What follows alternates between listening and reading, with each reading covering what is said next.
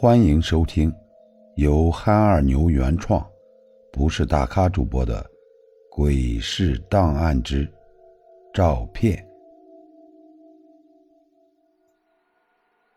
啥？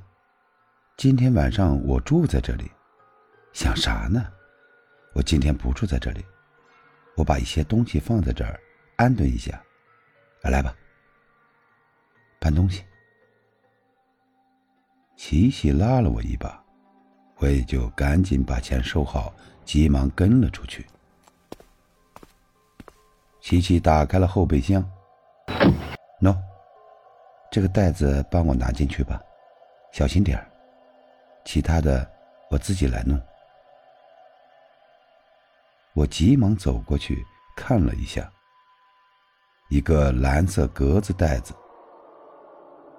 就跟以前工地上农民工兄弟行李袋子一样，看上去没有多重，我一个手就拎出来了。可能是用力过猛，突然，啪的一声，一个东西掉了出来。我定睛一看，一个棕色的相框掉在了地上，照片的那一面朝下。我没有注意，以为是琪琪的个人写真呢。我急忙弯下腰去捡，但等我看到相框正面的时候，我吓得叫出了声。这张照片分明是一张人死之后陈列在灵堂使用的遗照，并且看照片上的男人，感觉似曾相识，好像在哪里见过。我忽然想起来了，这照片上的男人，跟我在车上梦中的男人那么的相似。不，不只是相似，可以准确的说，就是那个出现在后座、头发湿漉漉的男人。我惊恐的冲着琪琪叫道：“啊，这张照片，我我刚才见过。他是，他是在我梦中出现过的男人。这个人。”是是是是是是谁？琪琪手拿着东西站在原地，疑惑的说道：“赶紧放回去。”啥？你说你刚才在车里的梦到的人是他？琪琪见我呆愣在原地，眼睛直勾勾的盯着照片，显得格外的惊恐。赶紧放下手里的东西，把照片夺了过去，说道。给我！你不知道别人的东西不要随便乱动吗？快，把东西赶紧拿进去。一会儿你自己打车走吧，我可没时间送你。我从惊恐中回过神来，慢慢的转过头，凝重的问：“你租这房子，到底要干嘛？你管那么多干嘛？”租房子，我给你钱不就得了？个人隐私，无可奉告。琪琪回答道：“不说可以，但是，我也可以不租，因为合同上没有盖章，还没有生效。换句话说，可以随时不租给你。”听到我的语气这么强硬，琪琪放下了手中的东西，说道：“好吧。”既然你这么想知道，其实也没什么。照片上的人是我的叔叔，在旅游区干活的时候，一不小心掉到河里淹死了。我叔叔膝下没有孩子，所以在紧急联系人上面填写的是我爸爸的电话。我爸爸在老家也不方便过来，正好我在北京。所以，我爸爸给我打了个电话，让我来处理这事情。我也不能把这东西放在我家里呀。我就想临时租个房子，等过两天老家来人，再把我叔叔的骨灰请走。所以，你也不用害怕。我一个女孩子家家的都不怕，不知道你怕什么？你老家哪里？我随口问道。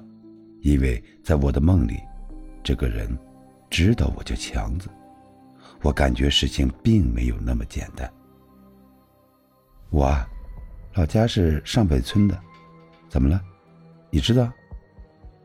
琪琪满脸不高兴的回答：“什么？上北村？是不是齐湾镇的上北村？”我脱口而出：“是啊。”怎么？你怎么会知道？你是谁？琪琪奇怪的问道。我就是齐湾的，上北村是我姥姥家，我姥姥就是上北村的。小时候，我经常去上北村村东头的石板桥上玩。你叫什么名字？我问道。真的假的？这么巧？感觉你也不像在骗我啊。说的有板有眼的。我叫李琦。李琦回答道：“哦，你爸叫什么？哦，算了，你说了，估计我也不认识。我爸应该会认识。那好吧，要不然这样，正好我明天回老家。”要不明天我帮你捎回去吧，这事儿也拖不得。你也别等老家人了，毕竟北京这么大地方，找到这里估计也够难的。我今天也不知道是怎么了，怎么会说这样的话？说完我就后悔了，但是话一出口再收回来，也不是那么回事儿啊。这样好吗？那这样吧，今天我先放在这里，明天你什么时候走，我再来取，给你送过去。回到村里交给我爸就行了。给你个电话，到了给我爸打电话就行。琪琪说完，从包里拿出来一个便利贴，写上了一个电话号码，递给了我。我接了过来，沉默了片刻后说道：“那行，明天我中午的火车，十一点之前还在今天你接我的位置等你。先这样，我就先走了。”说完，我便转身就要走。哎哎哎，要不我送你吧？都这么晚了，再打车也不方便。”琪琪说道。“不用，你忙完直接回去吧。”我今天还没吃饭呢，正好去吃点东西。都这么晚了，你一个女孩子家在外边也不安全。你也早点回去吧，我没事。说完，我赶紧走了。自己一个人在马路上走着，寻思着到马路上还能不能打到车。这个点儿了，路灯都灭了。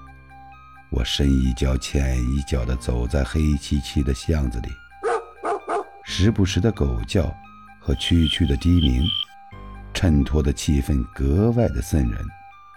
再加上我在车上做的这个梦，总是感觉后面有人跟着我。想到这里，脚步不由得加快了几分。没有多长时间，我就到了大马路上。正好有辆出租车驶过来，坐上车我就想，也不知道我爸让我回去干什么。得，这次自己又揽了个活。唉，暗自叹了一口气，把眼睛一闭，啥也不想了，明天再说吧。